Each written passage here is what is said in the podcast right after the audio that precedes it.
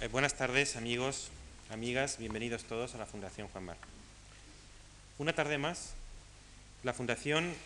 Juan Bar convoca un seminario de filosofía. En los últimos años ha organizado ocho seminarios públicos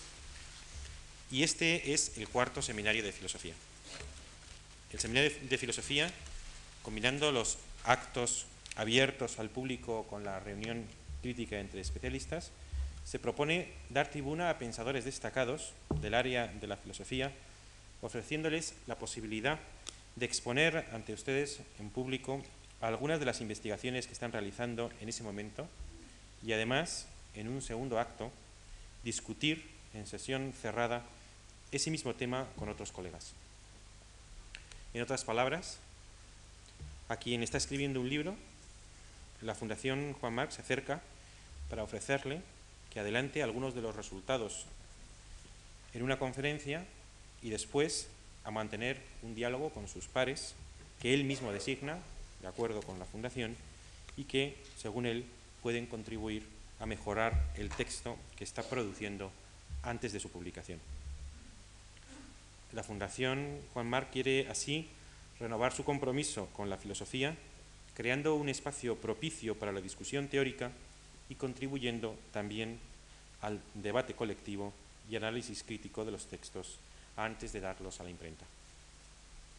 Siguiendo el esquema descrito, este cuarto seminario, titulado Pensamiento crítico y progreso hacia sí mismo, consta de dos partes. Hoy José Luis Pardo pronuncia la conferencia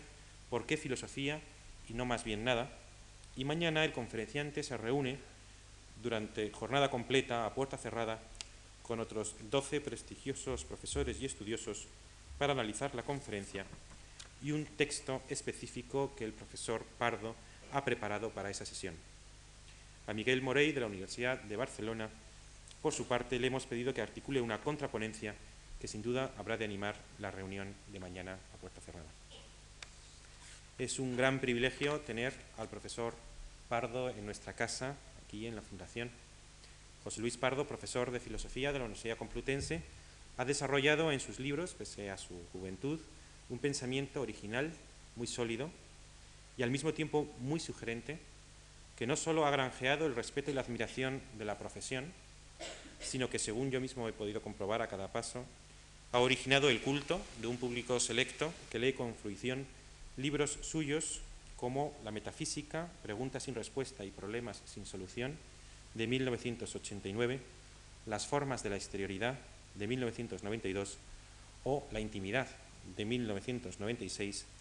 por no citar sino algunos de sus títulos más celebrados. El otro día tuve ocasión, lo digo entre paréntesis, de encontrarme con su editor, me dijo que estos títulos estaban todos agotados y que iban a proceder a la reedición.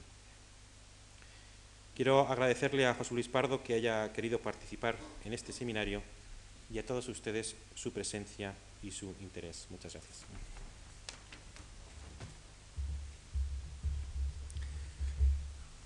Bueno, pues muy buenas tardes. Eh, yo quiero también, por mi parte, agradecer al director de la Fundación Juan Marc, eh, no la invitación para participar en este seminario, que eso es un despropósito que espero que no contamine su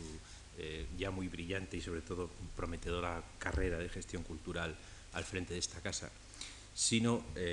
fin, el hecho de que eh, se celebren, digamos, estos seminarios de filosofía, que son verdaderamente una gran ocasión para mm, dos cosas que son eh, seguramente fundamentales en este momento, a mi modo de ver, eh, y es, digamos, que la filosofía de algún modo se confronte con la sociedad civil y que la sociedad civil se encuentre con la filosofía.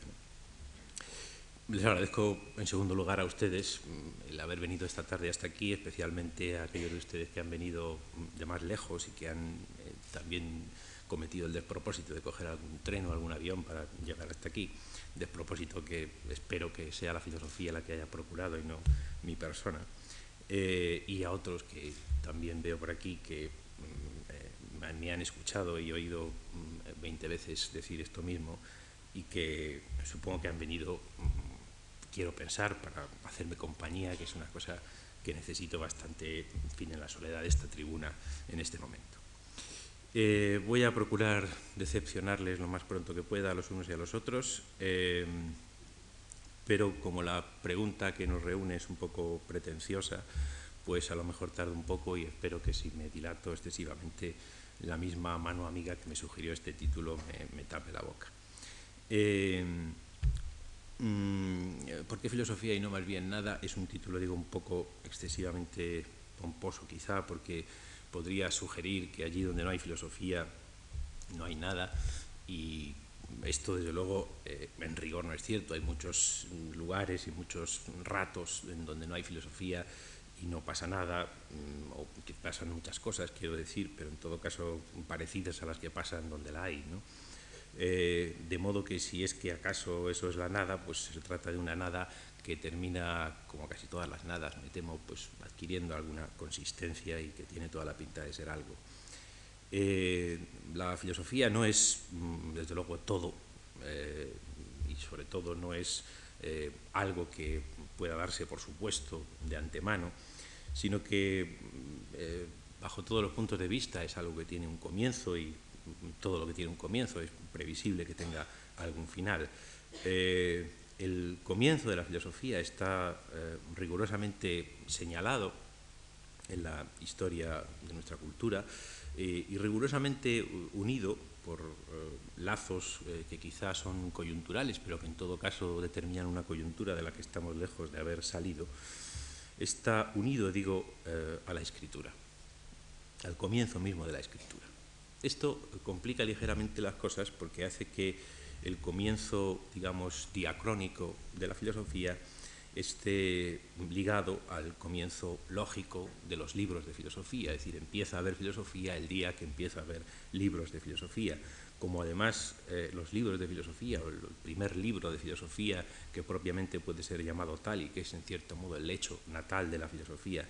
pues se escribe en forma de diálogo, pues podríamos decir, por rizar el rizo, que el comienzo dialógico de la filosofía coincide con su comienzo diacrónico. Eh,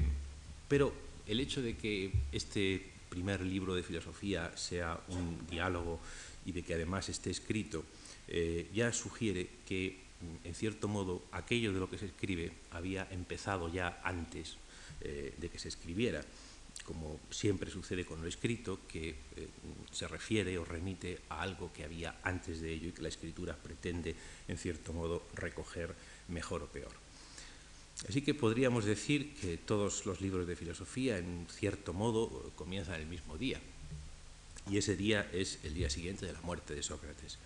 Eh, es difícil, seguramente imposible, establecer cuánto tiempo transcurrió desde la muerte de Sócrates hasta que Platón redactó el primer eh, diálogo eh, de los que nosotros hemos podido leer. Eh, pero es seguro que cuando lo hizo ya estaba señalando que aquello que estaba comenzando en ese libro ya había comenzado antes, quizá cuando Sócrates estaba todavía vivo o en todo caso acababa de morir. Evidentemente, eh, el día siguiente de la muerte de Sócrates no designa, por tanto, una fecha, digamos, diacrónica, sino más bien una cierta temporalidad dialógica, que es la temporalidad de la filosofía misma. Y, por tanto, podría decirse en un sentido parecido que todos los libros de filosofía acaban el mismo día. Y ese día es eh, el día antes de la muerte de Aristóteles, cuando seguramente estaba ya muy enfermo. Eh, tampoco es fácil saber cuánto tiempo transcurre desde que Aristóteles está pasando este difícil trance hasta el momento en el que la filosofía se convierte en un corpus más o menos endurecido y enmohecido de, de terminología técnica. Eh, pero es seguro que mientras esto pasa y cuando pasa y allí donde pasa, eh, no hay propiamente filosofía o los libros de filosofía no tienen propiamente lectores, sino más bien guardianes que disputan interminablemente acerca de su derecho de custodia. Eh, puede parecer un poco triste que una cosa no pueda empezar si no es con la muerte de un hombre, sobre todo cuando no es una novela policíaca ni una historia de fantasmas. Pero esta mm, tristeza o esta impresión de tristeza la transmite a menudo la escritura por esa eh, condición a la que me acabo de referir, de que mm, sugiere una anterioridad que intenta recoger, pero que de alguna manera ya por el hecho de escribirse se traiciona. Eh, se ha sugerido alguna vez, con yo creo mm, pertinencia por lo menos eh, heurística, que se puede considerar la escritura como algo así, como si fuera una reflexión que una lengua y en esa medida una cultura hace sobre sí misma, como si tuviese un espejo, lo cual indica ya eh, una cierta eh, tendencia, digamos, crepuscular, porque esto no le sucede a las lenguas rápidamente. Y un investigador italiano, Rocco Ronchi, que ha reflexionado bastante a su vez sobre estos temas, propone interpretarlos conforme a una mm, bella y muy ingenua e inocente alegoría de Wittgenstein que eh, Wittgenstein proponía para eh, explicar, como tantas veces pretendía, en qué consiste la labor del filósofo. Y decía Wittgenstein que podríamos intentar imaginar una eh, tribu de indígenas cuya actividad, acaso principal, pero en todo caso cuya, una de cuyas actividades consistiría en jugar a un determinado juego que eh, tiene por eh, característica propia que todas sus reglas son implícitas, es decir, que no existen más que en la medida en que eh, son prácticamente ejecutadas y que por lo tanto no existe ningún manual de instrucciones previo. los jugadores aprenden a jugar ese juego en la medida en que lo juegan y no hay ninguna otra manera de acceder a esa sabiduría. Y, dice Wittgenstein, deberíamos imaginar al filósofo eh, como una especie de explorador extraño llegado a, esta, eh, a este territorio de los indígenas que eh, un buen día se propone, no hay que pensar en un explorador con especiales, digamos, ambiciones colonialistas o imperialistas, sino quizá incluso por amor a los nativos, se propone reproducir en su cuaderno, por escrito, las reglas del juego al que juegan los nativos. Hasta ahí todo parece muy normal, pero Wittgenstein, como siempre, añade una especie de cortocircuito que es el que nos hace de pronto eh, darnos cuenta de la gravedad de la situación, cuando dice que eh, leyendo las reglas escritas y por lo tanto explícitas que encontramos en el cuaderno del explorador, eh, es posible que el explorador tenga la impresión de estar reproduciendo con ellas simplemente el juego de los nativos, reflejándolo como si se tratase de un espejo. Esta sin duda, dice Wittgenstein, que en esa actividad del explorador, eh, el, cuaderno del explorador capta algunos de los aspectos característicos del juego de los nativos, pero eh, lo que también está sin duda es que al hacer eso no se procede a la simple reproducción del juego de los nativos, sino que de hecho se cambia, que el juego que está descrito en el cuaderno del explorador ya es otro juego que el juego de los nativos. Eh, Tampoco esto eh, nos debe, eh, en fin, demasiado convencer de que el juego al que juegan los nativos, que solo para entendernos y por el momento vamos a llamar juego 1, eh, mm, sea siempre el mismo. Es verdad que los nativos mm, a lo largo del tiempo mm, cambian su modo de jugar, seguramente cambian incluso las reglas del juego, pero estos cambios están sometidos a una suerte de principio de elasticidad por la cual eh, se pueden producir de tal manera que, por no existir un procedimiento pautado y explícito para cambiar las reglas, los nativos tienen siempre la impresión de que juegan al mismo y único juego al que han venido jugando desde tiempo inmemorial y de una forma totalmente, eh, por así decirlo, aproblemática. En un sentido parecido en el que, al que se dice a veces que en todas las culturas orales tienen los nativos la sensación de estar contando siempre los mismos relatos con siempre las mismas palabras, como a veces los niños eh, exigen a sus padres que les cuenten los cuentos siempre con las mismas palabras. Y evidentemente los antropólogos que llegan un día a, estas eh, culturas se dan cuenta de que los nativos introducen una gran cantidad de variaciones que no cuentan siempre la misma historia, que la cuentan de modo diferente según cuál sea la audiencia, pero eh, digamos esos, esas variaciones no les impiden, y eso es lo que llamaba yo un cierto principio de elasticidad, no les impiden eh, tener la impresión de estar jugando siempre a su único y mismo juego. Eh, mm, a un juego al que se juega de memoria, puesto que no hay, como digo, ningún tipo de mm, reglas explícitas. Este juego de los nativos, o juego 1, es un juego en el que mm, se trata, digamos, de producir todo tipo de cosas. Entre las cosas que los nativos producen, entre las cosas que los nativos hacen mediante este juego, están las palabras. es un juego que, entre otras cosas, consiste en producir palabras, pero es un juego que, por su propia naturaleza, eh, impide que se plantee la cuestión de si esas palabras corresponden o no a las cosas que designan. Digamos que los nativos producen palabras, pero está eh, estructuralmente eh, inhibida en su juego la posibilidad de plantear esa cuestión. en el fondo, podríamos decir, por decirlo de una manera también un poco más retórica, que este juego 1 o los jugadores magistrales del juego 1 son nuestros antecesores, los poetas, esos que han hecho esta lengua que ahora nosotros hablamos, los que han fabricado las palabras que nosotros usamos, los que han fabricado las cosas que nosotros usamos, en definitiva, pero que, eh, eh, en fin, en ese sentido eh, tendríamos la sensación de que los poetas han visto algo que nosotros no hemos visto y seguramente ya no vamos a poder ver, y es cómo era el mundo antes de poder ser descubierto o recubierto por las palabras. Y nos gustaría muchísimo preguntárselo a los poetas, pero mm, es una cosa que no podemos hacer porque todos los grandes poetas ya están muertos. Y este estar ya muertos los poetas no es una cuestión coyuntural, como si dijéramos que hemos tenido la mala suerte de nacer demasiado tarde y que si hubiéramos nacido un poco más pronto les hubiéramos podido conocer sino que es una condición estructural de una lengua, el, hecho de que los creadores de esa lengua están siempre ya muertos. Eh, además de ser una condición estructural, es una astucia por parte de la sociedad en el sentido de que es un modo de poner a buen recaudo las ambiciones de los aspirantes a poetas, eh, haciendo que el tiempo que tarda un aspirante a poeta en ser reconocido como un gran poeta de la lengua coincida tendencialmente con la media de la duración de una vida humana con lo cual, eh, digamos, se neutralizan las aspiraciones de los que quieren hacer carrera rápida en la poesía, que son legión, y es verdad que se les condena a, una, fin, a un estado psicológico lamentable, siempre quejosos de honores y eh, siempre pensando que no son suficientemente reconocidos, pero, eh, digamos, esta duda acerca de si los poetas verdaderamente dicen lo que dicen porque están inspirados por los dioses o si son simplemente hábiles fabricantes de una mercancía más o menos fraudulenta en sus talleres ocultos, pues es la misma duda acerca de si las palabras corresponden o no a las cosas,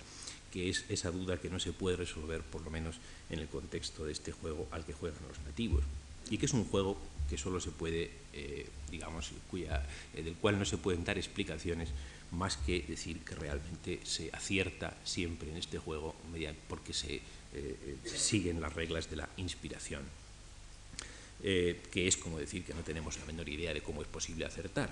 Pero en fin, todos nosotros jugamos a este tipo de juegos, todos nosotros andamos poniendo un pie después de otro sin que podamos dar explicaciones de cómo conseguimos hacerlo, todos nosotros mm, hacemos ciertos, ciertos gestos con las cejas, con las manos, o con los pies mientras hablamos sin que podamos explicar cómo hemos aprendido a hacerlo. Todos nosotros hablamos sin que tengamos ningún recuerdo de que nadie nos haya dado un manual de instrucciones explícitas acerca de cómo se habla o por qué la palabra pan corresponde también al pan y la palabra vino también al vino. Eh, y desde luego hay quienes además eh, juegan a juegos magistralmente, juegos tales como bailar o tocar la trompeta y mm, sería difícil también que un bailarín nos explicase por qué sabía que en ese momento tenía que adelantar la pierna, cómo ha podido adivinar eh, el siguiente movimiento que iba a hacer su pareja. Y seguramente eh, la única explicación, como digo, es la inspiración. Este juego uno al que juegan los nativos, al que jugamos todos los nativos, eh, tiene la virtud de, precisamente por producir palabras y además cosas, crear entre los nativos eh, una comunidad. Eh, digamos que lo que hace el juego 1 es crear eh, las condiciones en las cuales los seres humanos podemos vivir como los seres humanos viven. Es decir, podemos, mm, los nativos o los productores hacen esos vestidos que nosotros llevamos puestos para que podamos ir por el mundo como van los hombres, o sea, vestidos. Y hacen esas palabras que nosotros usamos para que podamos ir por el mundo como van los hombres, o sea, diciendo cosas con palabras. Eh, y, en cierto modo, al hacer todo eso, crean, como digo, las condiciones de una transformación técnica de la naturaleza, es decir, eh, la técnica de los nativos transforma la naturaleza en habitable, hace que la naturaleza sea algo donde los hombres podemos vivir como hombres. Eh, esto significa que las preguntas acerca de cómo era la naturaleza, independientemente de la aprensión de la técnica sobre ella, pues sean preguntas, eh, por lo menos para los nativos, muy difíciles de responder, porque en realidad nos imaginamos la naturaleza a partir de las eh, posibilidades técnicas que tenemos de transformarla. Y esto no sirve solamente para la naturaleza, digamos, entre comillas, externa, como lo prueba el hecho de que los antiguos se imaginaban a la naturaleza como un gran animal, porque los animales eran su principal medio de transformación de la naturaleza, y nosotros los modernos nos la imaginamos como una gran máquina, porque las máquinas son nuestro principal medio de transformación de la naturaleza, sino que vale también para la naturaleza interna, y tampoco sabemos eh, de la naturaleza humana más que lo que de ella podemos realmente transformar. Este eh, juego 1, eh, por lo tanto, dista mucho de, ser un juego. de hecho, Wittgenstein en su alegoría se hace a sí mismo esta corrección. Dice, bueno, nosotros lo llamamos juego, pero está claro que para los nativos no es ningún juego decir palabras, casarse, enamorarse, fundar una familia, vestirse, calzarse, hablar, bailar, danzar. Estas cosas eh, son eh, verdaderamente la esencia de su vida. y es un juego que podríamos definir en cierto modo como un juego de conocimiento, es decir, este es el único juego a través del cual los nativos conocen su propia comunidad. Eh, de hecho, no hay otra manera de conocer la comunidad desde dentro de ella que eh, jugar a este juego. Es, por así decirlo, una especie de sentido de la orientación o de sentido común, una especie de olfato social por el cual los nativos eh, sabemos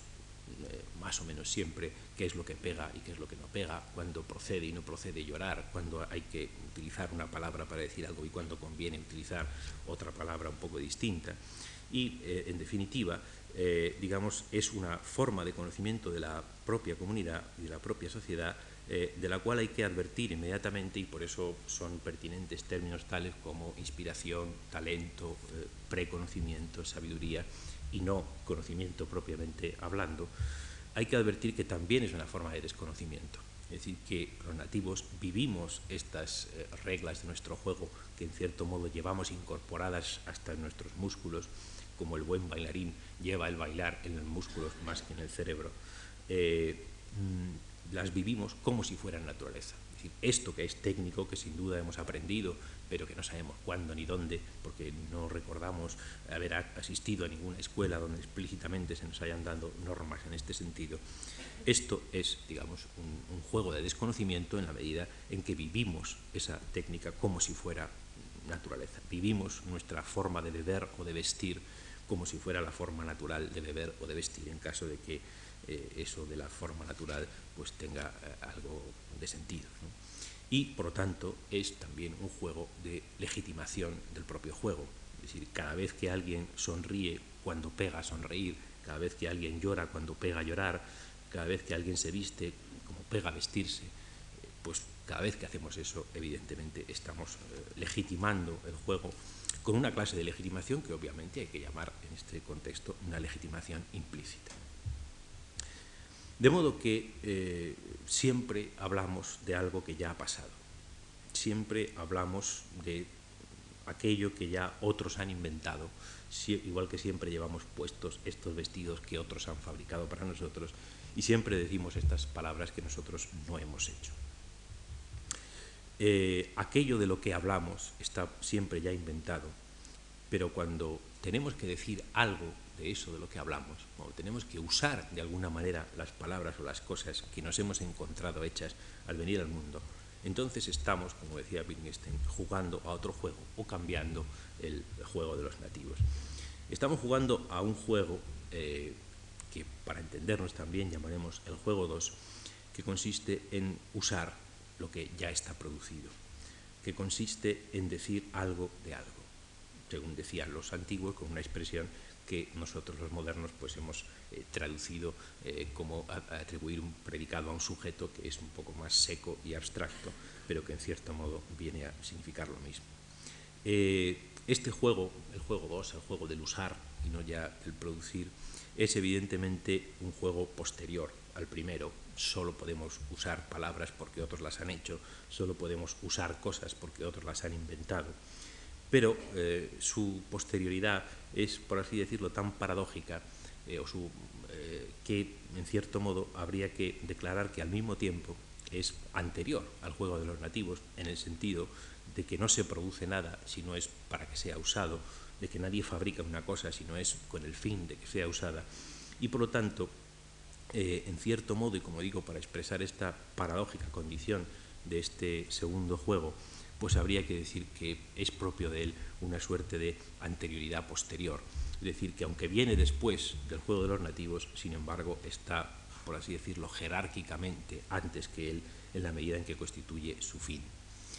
Esta expresión, que de alguna manera define eh, este juego 2, el juego de los usuarios eh, expertos, es una la expresión que antes he sugerido como fin, la, que utilizaban habitualmente Platón y Aristóteles, decir algo de algo, pues tiene la ventaja eh, de que nos recuerda que de aquello de lo que ya está hecho y de aquello con lo que nos encontramos siempre cuando venimos al mundo, es decir, eso que hace habitable el planeta en el que estamos, eh, mm, de eso solo podemos decir algo, es decir, no todo. Mm, por lo menos no todo a la vez. Eh, y que solo se pueda decir algo implica que a la vez, eh, o en el momento en el que hay que decir eh, de un sujeto solo un predicado, solo un predicado cada vez, pues evidentemente hemos de elegir el mejor. y no es fácil saber cuál es el mejor de todos los predicados, no es fácil saber cuál es el mejor uso que se le puede dar a una cosa, no es fácil saber cuál es el mejor significado que se le puede dar a una palabra porque cuando decimos que de todos los predicados posibles tenemos que atribuir al sujeto el mejor, estamos diciendo que ese tiene que ser el mejor para cualquiera. Es decir, eh, no para quienes han nacido en esta o en aquella comunidad, sino absolutamente para cualquiera que no sea ni una bestia ni un dios. Esto hace que el juego 2 sea, en cierto modo, un juego algo más eh, ¿cómo decirlo?, algo más frío que el juego 1, si se quiere decir así. Eh, porque el juego 1 nos procura eh, cobijo, eh, nos procura un relato, y desde luego son desdichados los mortales a quienes falta un relato, pero porque se encuentran, digamos, condenados a la intemperie. Mm, pero en cierto modo este juego 1 está producido para un uso, se produce siempre para usar. Y este fin para el cual eh, funciona el juego 1, que es el juego 2, este fin eh, que es el fin de la producción, eh, que es para lo que sirven las cosas que se inventan, puede ser designado con muchos nombres. Podemos decir que el juego 2 es la posteridad a la que pasan los poetas, los grandes poetas, podemos decir que es la naturaleza ya transformada por la técnica y por lo tanto fin, lo inhóspito hecho habitable, podemos decir que ya no es, eh, o es lo que nos permite no tener que vivir en esa intemperie donde los poetas tienen que trabajar y los productores se quedan ciegos a fuerza de mirar aquello que no puede verse, eh, aunque tampoco es el interior acogedor del hogar, porque de vez en cuando es, eh, digamos, atravesado por unos vendavales que son muchísimo peores que cualesquiera amenazas externas, porque son vendavales que proceden de los nuestros, es decir, son vendavales que hacen que los padres se vuelvan contra sus hijos y los hijos contra sus padres y los esposos devoren a sus esposos. Eh, y evidentemente estos son crímenes mucho más graves que los que vienen de fuera. Pero en última instancia podríamos decir que este eh, juego 2, que es la posteridad o la finalidad del juego 1, es simplemente la ciudad, de la cual Aristóteles ya decía que es anterior a todas las comunidades que sin embargo paradójicamente la preceden en el tiempo. Eh, es decir, que podríamos decir que eh, la, técnica, el juego uno, pone los medios, pero la política y por lo tanto la ciudad pone los fines, porque ella es el fin. Eh, y por lo tanto el asunto verdaderamente decisivo es este de cómo se hace, qué es ese procedimiento que permite seleccionar de todos los predicados el mejor, elegir qué es aquello que hay que hacer con lo que ya tenemos, y qué es el significado que hemos de otorgar a las palabras que ya nos han sido dadas. Eh, porque acaso el mejor elegir el mejor predicado para un sujeto, el mejor significado para una palabra, el mejor uso para una cosa, podría querer decir el más votado. Y si quisiera decir eso, el más votado, eh, querría decir que eh, no se podría poner ningún pero al procedimiento por el cual un tribunal ateniense decidió condenar a muerte a Sócrates por impiedad. Eh, porque todo esto se hizo siguiendo un juego perfectamente pautado y unas eh, normas eh, positivadas completamente, mm, en fin, fin acordadas, convenientemente acordadas. Mm, seguramente al día siguiente de la muerte de Sócrates, pues estarían preguntando sus amigos precisamente mm, si acaso no merecía la pena puesto que con el juego 2 se podían cometer estas atrocidades, eh, inventar un tercer juego que sirviera, así como el juego 2 nos permite reflexionar acerca del juego 1, y aquel juego 1 en donde parece que no hay reglas, sin embargo podemos, eh, digamos, cultivar un juego 2 que mm, nos permite cuestionar eh, y preguntar por las reglas del juego 1, así también quizá hubiera que inventar alguna clase de juego 3 que fuera mejor que el 1 y que el 2 y que permitiera poner en cuestión no ya las jugadas, sino las reglas mismas. Eh, esto seguramente, como digo, se lo preguntaban eh, muy mm, sesudamente los amigos de Sócrates al día siguiente de su muerte. Y eh, uno podría incluso llegar a pensar que quizá la filosofía fuera eso, una especie de tercer juego capaz de poner en cuestión, o capaz de, en todo caso, revisar las reglas de acuerdo con las cuales, por así decirlo, hacemos reglas. Pero nada sería más arriesgado que decir eh, así de pronto que la filosofía es realmente eso, porque como cualquiera se da cuenta, eh, si hubiera un juego 3 que pudiera en cierto modo eh,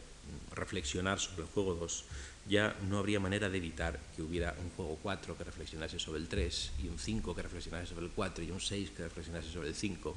y de esta manera eh, estaríamos en una especie de eh, situación de esas que llaman los militares de escalada. Eh, y por eso seguramente los amigos de Sócrates vieron esta escalera infinita al día siguiente de la muerte de Sócrates, pero más bien la vieron como aquella escalera por la cual Sócrates había descendido cuando les abandonaba. y seguramente también por eso Wittgenstein, que de esto de escaleras sabía un montón, pues Mm, insiste en que el juego 1, perdón, el juego 2 o el juego del explorador no refleja simplemente el juego de los nativos, sino que lo cambia. Y esto de que lo cambia, pues quiere decir que eh, una manera de describir cuál es el cambio que el juego 2 realiza sobre el juego 1 es desde luego decir que lo arruina, que lo echa a perder. y una manera de, describir en qué consiste este echar a perder o arruinar el juego de los nativos es también decir que hace que sea discutible lo indiscutible. Lo indiscutible no es eh, en última instancia otra cosa que la propia identidad de los nativos. El juego 1 es un juego de identidades, es un juego de configuración de identidades, sin duda alguna. Eh, la identidad de los jugadores del juego 1, eh, que es la identidad de los nuestros y que está fin, radicalmente confrontada con la de todos aquellos que no son los nuestros, Mm, es una identidad eh, en la cual eh, está hecha, digamos, de ese saber hacer que, en el cual consiste acertar siempre, eh, como por posesión de ese olfato, de esa inspiración, de ese sentido común que nos lleva a llamar a las cosas por su nombre. y en ese juego, naturalmente, nosotros y todos los nuestros aparecen como un dechado de virtudes y de inteligencia, y los que no son los nuestros, pues como un dechado de maldad y de estupidez. Eh, y por lo tanto, eh, digamos, hacer eh, arruinar o echar a perder ese juego consiste en hacer discutible aquello que es en principio indiscutible, como indiscutible es que yo soy como soy y que a mí no se me puede cambiar así como así. cuando se hace discutible lo indiscutible, esas situaciones en las cuales de pronto lo indiscutible, lo infalible se torna falible, pues desde luego entramos en una eh, situación en la cual, eh, por muy sobada que esté esta palabra, habría que nombrar como crisis, aunque le pusiéramos una K. Eh, mm, crisis quiere decir que mm, que el juego 1 entra en crisis y que el entrar en crisis el juego, en el juego 1 es precisamente el juego 2. Eh, mm, quiere decir que cuando esto pasa, los nativos tenemos serias dificultades para determinar qué es lo que pega y qué es lo que no pega. Que no nos acordamos ya bien de qué es lo oportuno y lo inoportuno. Por ejemplo, que no sabemos con quién hay que casarse, qué es cómo es lo que pega esto de casarse. Eh, que de pronto eh, la palabra pan ya no nos sabe a pan ni la palabra vino a vino. Eh, que dudamos acerca de lo que es natural y lo que es artificial o fabricado, y como es propio de los escritos el poder ser falsificados, pues evidentemente circularán muchos panes y muchos vinos con certificados de autenticidad completamente falsificados, porque es propio del juego 2 el que todo el mundo pide papeles. Pero esta crisis, por muy amarga que sea, no hay que olvidarse de que es el producto del juego 1. Decir, que el juego 1 se juega solamente con la finalidad de ponerse a sí mismo en crisis, por muy extraño que esto sea, por mucho que nos recuerde a las malvadas estrategias de las multinacionales capitalistas produciendo obsolescencia programada. Esto de que uno juega un juego que no tiene otra finalidad más que la de echarse a perder, pues eh, desde luego es una cosa rara, pero eh, no es más raro que el hecho de que uno juegue con sus hijos al juego de los Reyes Magos con la única y se diría perversa finalidad de un buen día arruinárselo y echárselo a perder diciéndoles que los reyes son los padres. Eh, aunque sea difícil, como siempre, establecer cuál es el momento adecuado en el que eso puede decirse. Eh, digamos que la ciudad es la ruina de la comunidad, eh, pero en el bien entendido de que solamente a través de la ruina puede cada cual saber algo acerca de su propia comunidad. Es decir, nadie sabe nada acerca del juego uno más que cuando lo pierde, cuando se echa a perder o cuando se echa de menos. Eh, y por lo tanto del juego 1 no puede nunca estructuralmente haber otra cosa más que ruinas. Mm, el juego 2 arruina el juego 1, hace discutible lo indiscutible, eh, eso también quiere decir que lo pone en su sitio. A veces incluso eh, le busca un sitio en la ciudad, como por ejemplo en las ciudades se busca un sitio a la ficción, por ejemplo el teatro, para que allí se desarrolle, pero eso sí, como mera ficción. Eh, y, eh, por lo tanto, eh, esto significa que, mm, a pesar de la mm, seducción inevitable de los números y esto del 1 y del 2, pues no es verdad que hubiera primero nativos y después ciudadanos, sino que en cierto modo siempre hubo ya, desde siempre, ciudadanos, siempre hubo ya, desde siempre, juego 2 nunca hubo juego uno más que echado de menos, arruinado o echado a perder. Y eh, lo que sí es cierto es que eh, a los nativos o a los ciudadanos nos cuesta mucho trabajo darnos cuenta de que somos ciudadanos, que todos nos tomamos a nosotros mismos por nativos. Y esto debe ser algo, eh, debe tener un motivo serio, porque si esto es así, si no somos capaces de notar esa distinción, debe ser que algo lo impide, que algo seriamente lo impide. El juego 1 es, en cierto modo, un juego de apuestas. Eh, uno hace es un juego sostenido por prejuicios y sostenido por creencias, y las creencias, decía alguno, son algo parecido a apuestas. Quien eh, eh, fin, se parte los riñones plantando espárragos, pues desde luego cree firmemente que van a, poder cosecharlos en la época que convenga y sin duda alguna apuesta al así hacerlo por cosecharlos. Mm, puede ser que las apuestas fallen, eh, como siempre uno puede arruinarse apostando, sin duda alguna, pero el hecho de que fallen las apuestas eh, no es suficiente para que los nativos abandonemos nuestro juego. Eh, los nativos mm, fin, aprenderemos a cazar otra cosa, si se acaban los venados, aprenderemos a cambiar de costumbres, pero todos esos cambios eh, podremos hacerlos de acuerdo con el principio de elasticidad, es decir, sin que en absoluto tengamos la sensación de estar cambiando de juego. Eh, cuando pasa, sin embargo, aquello de que lo discutible o lo indiscutible se convierte en discutible, es decir, de que los prejuicios se convierten en opiniones, de lo que antes era eh, una creencia firme se convierte en una simple convicción privada. Eh, entonces es que ha sucedido algo que para que suceda no bastan con fallos e incluso fallos sistemáticos en nuestro juego. No, no basta con que nos fallen las apuestas. Tiene que haber sucedido algo que ponga en cuestión la totalidad del juego, o de otro modo nunca habríamos, eh, digamos, abandonado nuestra condición de nativos. Eh, hay, eh, en fin, a veces se dice eso de me faltan las palabras para decir algo. Bueno, el que dice eso de me faltan las palabras está, en cierto modo, actuando de una forma más sensata que todo aquel otro que sin embargo, quiere comunicar a los demás rápidamente sus, fin, aquellas cosas de las que está infaliblemente convencido, cual puede ser en fin, la enorme simpatía que, despierta en él una persona, lo muchísimo que quiere a, una persona, lo muchísimo que le ha gustado tal o cual obra de arte o película o lo que sea, eh, y al intentar comunicar al otro esa convicción, uno descubre que es completamente ridículo lo que uno está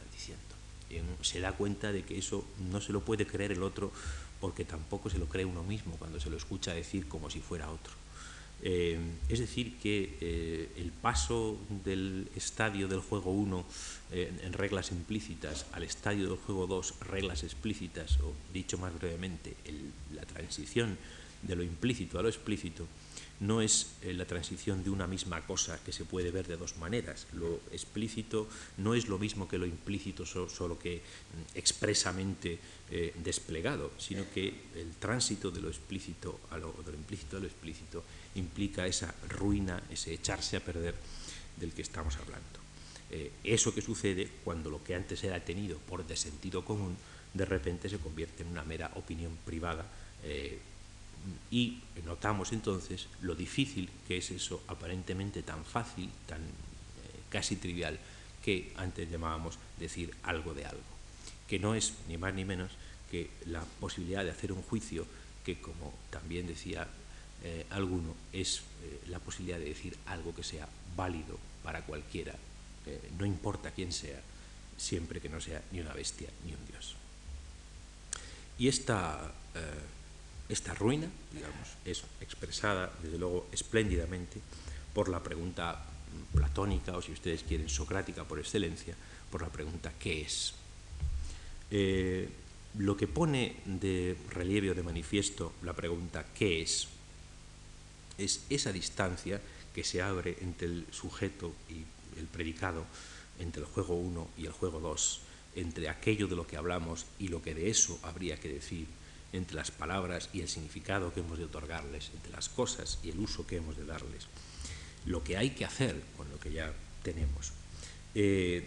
y eh, lo que pide esa cuestión y lo que esa cuestión pone de relieve es algo que no se puede responder mm, siguiendo las reglas, insisto, de aquel o el otro juego uno, de aquella o la otra comunidad, sino que es algo que en rigor no pertenece a ninguna comunidad. Ahora bien, es propio de los usuarios y por lo tanto de los ciudadanos hacer juicios. Pero, eh, como he mencionado esto del juicio y he hablado ahora mismo de la pregunta qué es, podríamos pensar también, yo creo que erróneamente, que hacer un juicio o plantear la pregunta qué es consiste en algo así como eh, ponerse este vaso delante de uno y en una actitud profundamente reflexiva, incluso con una lupa para verlo mejor, preguntarse qué es el vaso eh, si eso fuera realmente la actitud teórica, desde luego eh, tendría pocas eh, probabilidades de obtener algún éxito. porque justamente cuando yo el vaso me le pongo delante y me pregunto sesuda y esforzadamente qué es, es cuando realmente mm, no puedo responder a la pregunta, porque el vaso desde ese momento ha dejado de ser vaso. Cuando el vaso realmente es vaso y yo le juzgo como vaso,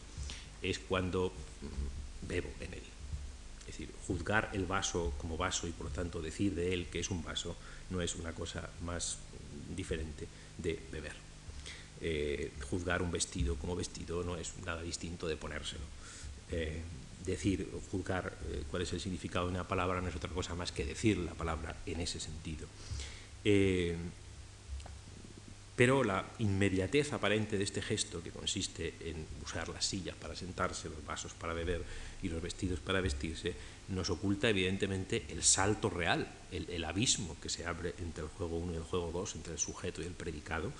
eh, entre el nativo y el usuario.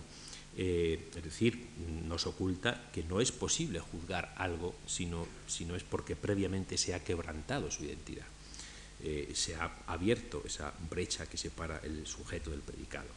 Decían los eh, clásicos que en esta toma de decisiones, que es una toma de decisiones práctica y que consiste en hacer juicios, pero juicios prácticos, quien decide es el logos. Con eso quiere decir que eh, o se quiere decir seguramente muchas cosas, pero entre otras, y para empezar por alguna, que mm, no está en mi mano decidir que esto sea o no sea un vaso, eh, que no es una arbitrariedad del sujeto la que decide eh, que una silla sea una silla o que una palabra tenga tal o cual significado. y para mm, probar que esto es así, no hay más que una vieja solución, desde luego poco desagradable, ¿Cómo estoy seguro de que el juicio no depende de mi mera arbitrariedad? Pues juzga y verás. Eh, ¿Cómo estoy seguro de que esto sobre lo que me siento es una silla? Siéntate y verás. Verás si te caes, verás si dentro de 10 años de sentarte en esta silla tienes escoliosis, ya verás. Eh, es verdad que, eh, por desgracia, la solución llega siempre un poco tarde, pero finalmente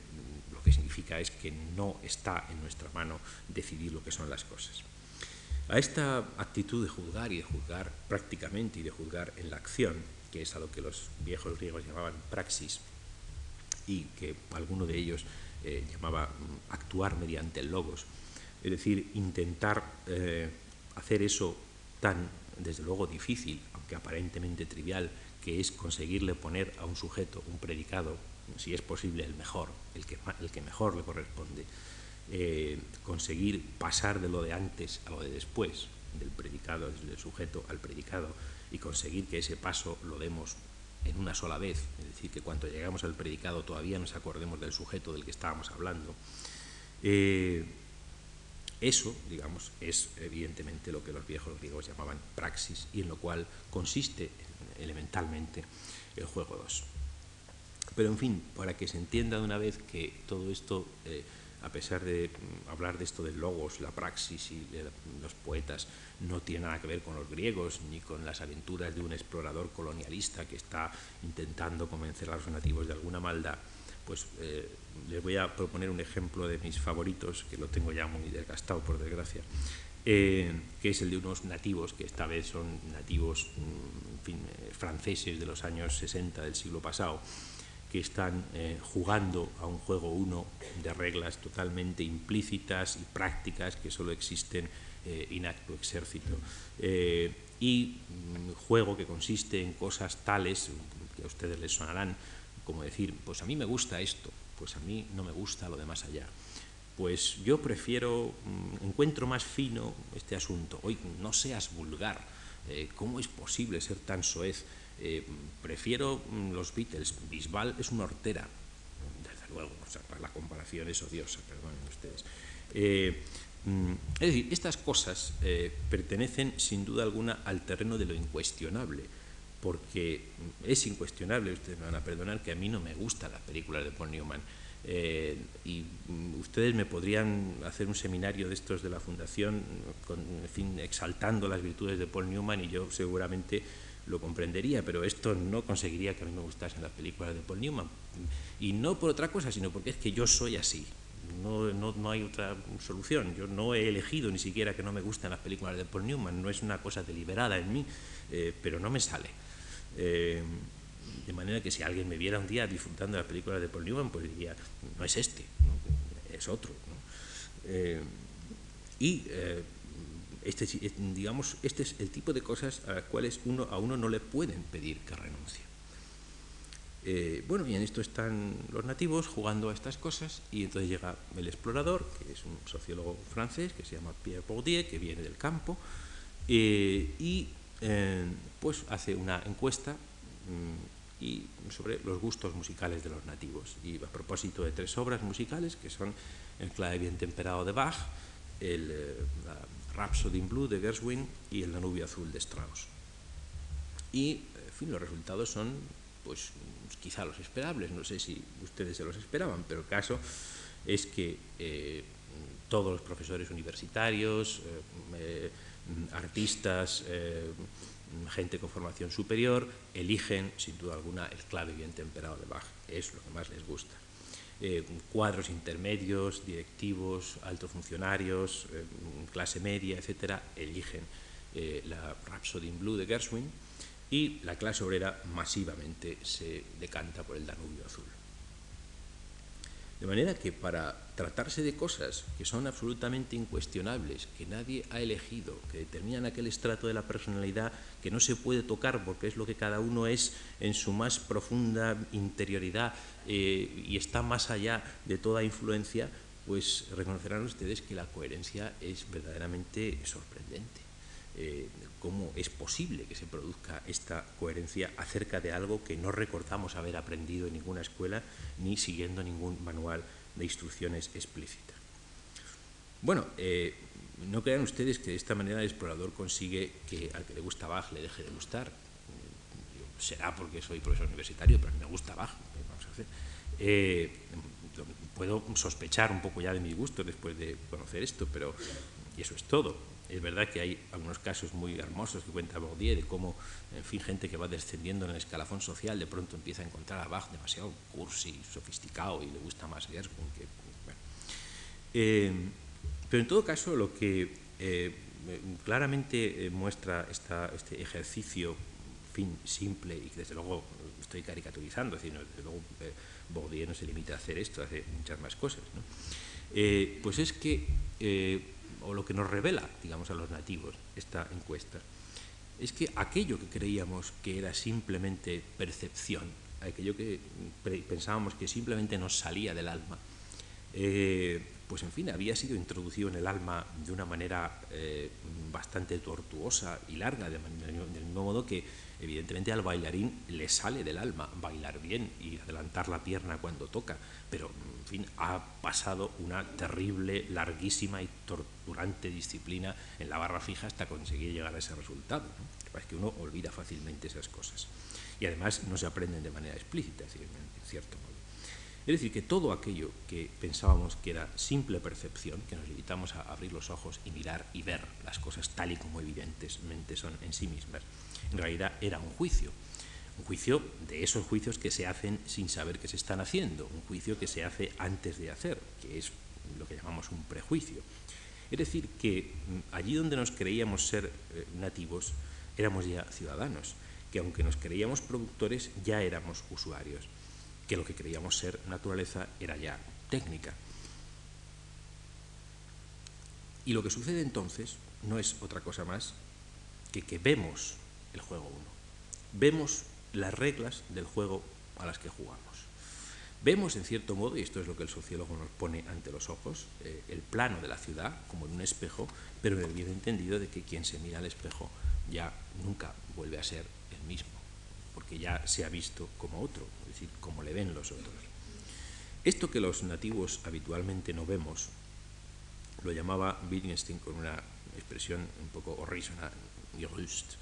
eh, es decir, el andamiaje mm, eh, del juego al que jugamos. No lo vemos eh, mm, porque es invisible, es decir, que si los nativos son, somos incapaces de decir de dónde procede nuestro talento, nuestra inspiración a la hora de acertarle a las cosas con las palabras, mm, no es porque estemos ciegos, es que esto, el andamiaje, el entramado del juego, es algo que en rigor no se ve, no pertenece al orden de las cosas visibles. Esto tampoco quiere decir que pertenezca al de las invisibles y que esté situado en alguna especie de estratosfera eh, ideal. Eh, es invisible porque no es otra cosa más que la manera en que nosotros vemos. Eh, mm, la manera en que nosotros hacemos todo eso que consiste en experimentar la naturaleza, la, técnica como si fuera naturaleza, en ejercer legitimaciones implícitas de conocimiento y desconocimiento, eh, en fin, en jugar ese juego de reglas implícitas, que es un juego maravilloso y hermosísimo, pero que también eh, es un juego de aplausos y de, abucheos, ¿no? Eh, es un juego al que juegan también los tiranos, eso no conviene olvidarlo. A los tiranos les gusta mucho esto de los abucheos y los aplausos y lo de la conexión implícita con su pueblo, les gustan mucho los referéndums y los sondeos y estas cosas. de manera que, mm, en todo caso, lo que, de que se trata aquí en este asunto es de eso que, en cierto modo y por alguna cosa, consigue que, sea, que se haga visible lo que en condiciones normales no puede verse, que es, como digo, el modo en que vemos y que es eh, algo que no siempre nos complace ver. no siempre es agradable ver uno la manera en que ve. Eh, podríamos llamar ya filosofía y por lo tanto juego 3 a este juego que consiste en hacernos ver lo que vemos y tal, pues eh, dejemos hablar un poco al maestro de este asunto que es Platón, que decía, de todas las cosas hay tres artes. La primera es el arte de producir la cosa, es decir, el juego uno, para entendernos. La segunda, el arte de usar la cosa.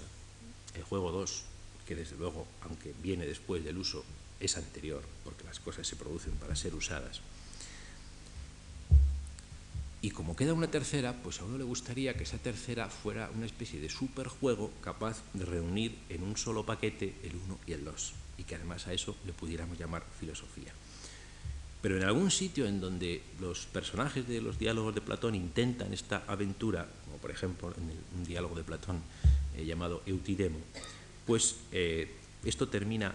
de una manera tan decepcionante que eh, lo dice eh, en un momento dado el propio Sócrates, esto es como perseguir volátiles, o sea, como esos niños que salen corriendo detrás de las alondras con intención de cogerlas y claro, las alondras pues vuelan. Y esto es lo mismo que también alguna vez decía Aristóteles regañando a Platón, que es como hacer metáforas poéticas. Entonces, esta tercera de las artes o el tercer juego, en realidad,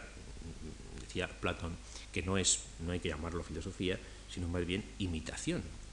ficción, es el arte de imitar o de fingir, eh, mm, y que eh, designa, además, no solamente no designa la filosofía, sino que en cierto modo designa al enemigo o al adversario de la filosofía, al, sofista, que es el verdadero peligro, digamos, de la filosofía. Eh, pero naturalmente el sofista es un verdadero peligro para la filosofía. En el sentido, eh, digamos, más eh, recio de esta expresión de peligro. Es decir, si hubiera, digamos, una distinción entre sofistas y filósofos de tal manera que cada uno llevase un cartel, pues, eh, en fin, de lo que es, ¿no? Y uno dijera yo sofista, yo filósofo, y si en las facultades de filosofía expendieran títulos de filósofo y en otro sitio de sofista, o los sofistas fueran los que ejercen sin título, pues claro, todo estaría muy claro y sería muy fácil. Lo malo, es decir, el verdadero sofista peligroso es el que no va por el mundo con un cartel que dice soy sofista. Es decir, eh, la sofística no es para la filosofía un enemigo externo que venga del mercado, del comercio, de la escritura, de la ciudad, de la no sé dónde. Eh, es un enemigo interior que viene de ella misma. Desde luego la imitación es un juego eh, aparentemente fácil, eh, aparentemente estamos acostumbrados a pensar que Platón eh, en fin, nos eh, invita a no confundir las cosas con sus imitaciones. es horrible confundir las cosas con las imitaciones. bueno, ¿quién confunde una croqueta de verdad con una croqueta de pescanova? ¿Quién se ha creído que IKEA es una tienda de muebles? Mm, pues McDonald's es un restaurante no se lo puede creer nadie, pero el caso es que, eh, bueno, pues parece que son cosas que tienen algún, alguna, eh, en fin, em, alguna posibilidad de prosperar. Eh, pero, como digo, en realidad parece que hay poco peligro de confundir las cosas con sus imitaciones. ¿Quién podría, por ejemplo, confundir a Rocío Jurado con los morancos? puestos a pensar, solo habría una posibilidad. Quizá los niños, los menores de edad, eh, quizá podrían, en fin, eh, tener esa eh, desliz que desde luego los adultos no vamos a cometer nunca y por eso no se hacen muchas gracias los morancos, aunque tampoco estaría mal expulsarlos de la República en algunas ocasiones, pero en fin. El caso es que eh, en el proceso contra Sócrates parece ocurrir una cosa de la cual el propio Sócrates se hace eco. Eh, dice, bueno, eh, a ver si vais a confundir a Sócrates con sus imitaciones, con esas imitaciones que andan por la ciudad, que son imitaciones de Sócrates, que no son Sócrates, pero que son mucho más votadas que Sócrates, tienen mucho más éxito social que Sócrates. Eh,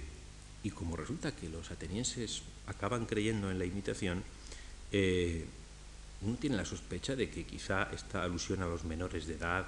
y a los niños eh, no tiene eh, realmente nada que ver con los niños pequeñitos, sino quizá con una minoría de edad política, con una cierta condición que impide a los seres humanos acceder al juicio, acceder a tomar decisiones libres. Eh, y no sabe uno, no sabría uno en este sentido si es mejor vivir en una sociedad en la cual los adultos se creen niños o en una que los niños se crean adultos. ¿no? ¿Qué pinta Sócrates? se pregunta uno, eh, siempre hablando con los sofistas. Este hombre que era tan sabio, que podría haber escrito grandísimos tratados de filosofía teórica, ¿por qué desperdició su vida parloteando con los sofistas? Eh, que además, en fin, tan mal le pagaron. Eh, bueno, podríamos hacer una, para ir terminando, una pequeña variación acerca del tema nativos y explorador. Eh, la pareja de los nativos y el explorador podríamos también mm, entenderla como la pareja entre, o la distinción entre mm, los actores y los espectadores.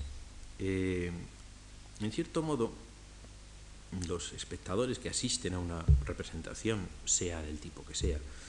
se sitúan con respecto a la cosa representada, pues en un lugar completamente externo. Es decir, los eh, espectadores de Hamlet, pues desde luego son ajenos a la época en la cual se desarrolla la mm, eh, tragedia eh, y por, en cierto modo aparecen, digamos, como si ellos estuvieran fuera, como si estuvieran muertos, como si no estuvieran allí. Y digo esto porque mm, alguna vez decía Sócrates que la filosofía consiste en ponerse lo más cerca posible del estar muerto. Eh, y para desdramatizar la cosa, digo que también los espectadores de Hamlet están ellos lo más cerca posible del estar muerto, o sea, como si ya no pudieran actuar. En la obra no tienen ningún papel, son simplemente espectadores no implicados. Eh, el actor es el que sigue la regla, pero no la ve, como el nativo, mientras que el espectador es el que ve aquella regla, pero ya no puede seguirla porque está fuera de la obra. Comprende el sentido del juego, pero lo comprende cuando ya no se puede hacer nada. Si a esto le queremos llamar comprensión teórica, por ejemplo, eh, entonces tengamos en cuenta que la comprensión teórica no es otro juego diferente del juego 1 y del juego 2 que tenga sus propias reglas, sino que la comprensión teórica no consiste en otra cosa más que en comprender la distinción entre el juego 1 y el juego 2, entre producir y actuar, entre fabricar y juzgar. Eh, que la comprensión teórica no consiste en otra cosa más que en comprender que hay juicio, es decir, que mm, eh, las evidencias, lo que parecen evidencias, son en realidad acciones forjadas por la libertad. Eh, y evidentemente ese conocimiento proporciona eh, a los jugadores, digamos, la distancia con respecto a su juego para poder mirar críticamente sus reglas. es decir, les deja ver algo de ellos mismos que nunca habían visto, les deja verse a sí mismos como cualesquiera otros, como les ven los otros, y no con esa elasticidad con la que todos solemos mirarnos a nosotros mismos. Y esto, que hay juicio, es justamente lo que pone de manifiesto la dificultad, la dificultad de la filosofía y la dificultad de distinguir el juego 1 del juego 2, eh, la dificultad de aprender a juzgar, eh, que no es una dificultad eh, procedente de la comisión de algunos errores teóricos, sino una equivocación arraigada en la condición práctica. Forzosamente todos los ciudadanos nos tomamos por nativos. Eh, la distinción solo se hace patente cuando se presenta esa dificultad en persona. Y la dificultad en persona es, metafóricamente, pero soberbia y, como se dice ahora, emblemáticamente, Sócrates. Eh, Sócrates, como Edipo, empieza el relato de su defensa en el tribunal, eh, haciendo alusión a un oráculo. Eh, mm, y Sócrates, como Edipo, dedica su vida a refutar ese oráculo. En el caso de Sócrates, el oráculo decía que era el más sabio de todos los hombres. Eh, naturalmente, este es un oficio completamente mm, destinado al fracaso, porque los oráculos nunca mienten. De manera que tanto Edipo como Sócrates reciben al final de su vida la solución, o digamos el fracaso y al mismo tiempo el éxito de su tarea eh, en la fórmula que Tiresias le dice en algún momento al rey, tú eres aquel mismo a quien buscas. Sócrates y Edipo, cuando escuchan eso de tú eres aquí el mismo, a quien buscas, efectivamente están progresando hacia sí mismos, están eh, llegando a ser lo que ya eran. Eh, lo que sucede es que ese llegar a ser lo que eran es lo que justamente acaba con ellos. Cuando mm, Sócrates llega a ser el que era, cuando Sócrates en cierto modo escucha eh, esa sentencia, tú eres aquel mismo a quien buscas, eso mismo saber es como Edipo el que le mata en la eh, disputa entrecortada que tiene Sócrates con Meleto, su fiscal, eh, pues se pone de manifiesto, entre otras cosas, que el saber de Sócrates no es un saber de cosas, que él no es un productor, él no, puede engendrar. Eh, no es un saber de acciones, él no es un buen práctico, sino que, y eso tampoco significa que es que sea maestro de algún otro juego desconocido, sino que eh, es un saber que tiene que ver con la diferencia entre el juego 1 y el juego 2 y que tiene que ver con, y esto es quizá lo más importante, con que esa diferencia es insuperable. Eh, mm, digamos que de lo que no podemos ver, evidentemente, mm, solo puede haber ficciones. Mm, en fin, esa regla de acuerdo por la cual nosotros aplicamos reglas y pasamos del sujeto al predicado y de lo de antes a lo de después, eh, solo puede ser, eh, digamos, representada de una forma ficticia, nadie puede salirse de sí mismo para ver cómo ve, eh, a no ser que sea verdaderamente Dios. pero hay, dice Platón, dos clases de ficciones, las fantásticas y las verosímiles. No todas las ficciones son iguales. El hecho de que la filosofía no sea otro juego distinto, distinto del uno y del dos, el hecho de que el filósofo no sea una clase especial de hombres eh, significa que aunque la filosofía pueda ser empíricamente hija de las situaciones eh, de crisis, su poder propio es el poder de provocar, no importa lo normal que sea la situación, esa crisis que permite eh, aprender,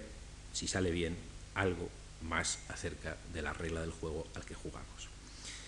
que aquello que Sócrates hacía eh, en su tiempo por amor y por afición, hoy, digamos, se haya profesionalizado eh, y haya de esto academias y liceos y facultades, pues es una paradoja, pero mm, digamos, no es más paradoja que el hecho de que vivimos en sociedades que albergan eh, estas instituciones porque quieren darse a sí mismas la posibilidad de mirarse de manera crítica, de verse como les ven los otros, es decir, de intentar explorar la regla del juego al que juegan.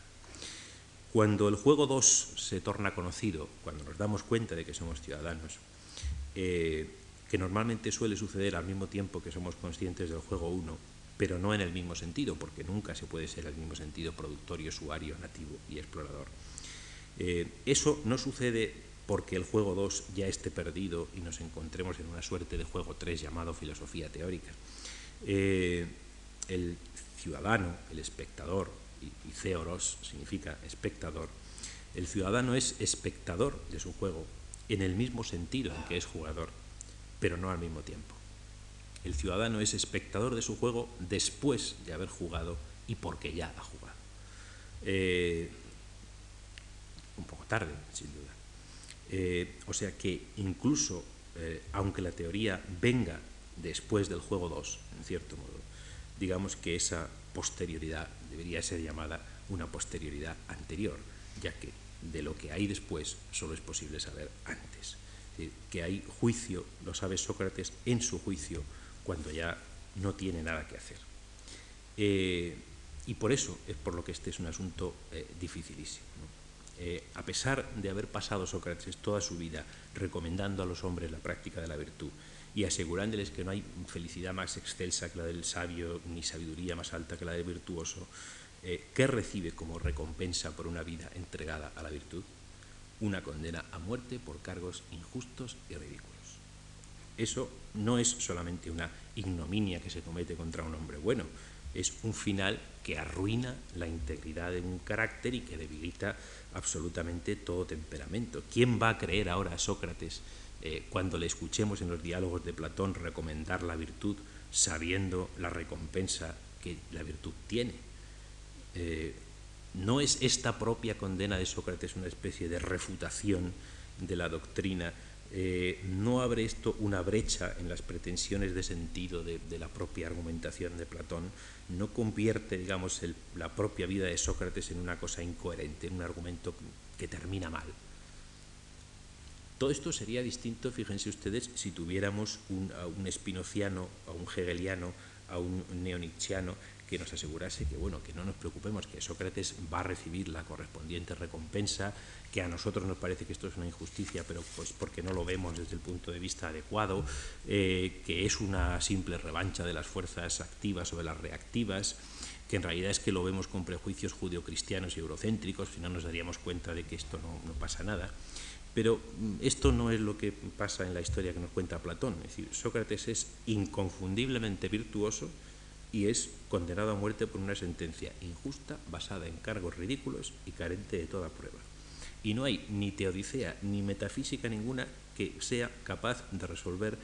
el hecho de que estas dos mitades de la vida de Sócrates no cuadran, como no hay ninguna posibilidad de resolver, eh, digamos, en una síntesis armoniosa el juego 1 y el juego 2. Y como en eso consiste eso que es tan difícil aprender, que hay juicio. Eh, el hecho de que esta historia termine aparentemente mal es, sin embargo, lo que hace que sea una historia no fantástica, sino verosímil, porque ya hemos dicho que no es lo mismo una ficción fantástica que una verosímil. Es decir, la credibilidad ética de Sócrates, la fortaleza del sentido de su historia, eh, consiste, digamos, en que eh, no pretende resolver esa incongruencia. La dificultad de progresar hacia sí mismo reside en,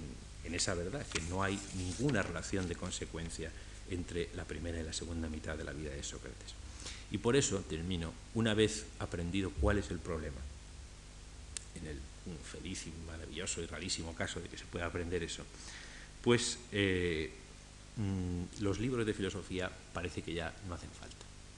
El propio Wittgenstein no, ya Sócrates, que no escribía, pero el propio Wittgenstein por lo menos tenía una relación con la escritura, eh, parece que más bien de este tipo, ¿no? y al final el más eh, público y publicado de sus escritos, como antes he recordado virtualmente, pues ya dice el uso que espera que, se haga de sus escritos. Es una escalera que hay que tirar después de haber subido por ella. Eh, según Wittgenstein, escribir o leer filosofía sirve únicamente para operar él dice, una cierta transformación en uno mismo. Y es evidente que el nombre de esa transformación es aprender, aprender ese problema eh, del cual la ciudad es al mismo tiempo la solución y la condición de posibilidad, aprender el final, que no es un episodio final, que ya estaba al principio, que no era el primer episodio, y que para nosotros solo puede estar y solo puede ser atisbado y justificado en el medio, o sea, episodio tras episodio, que este es el final. Gracias.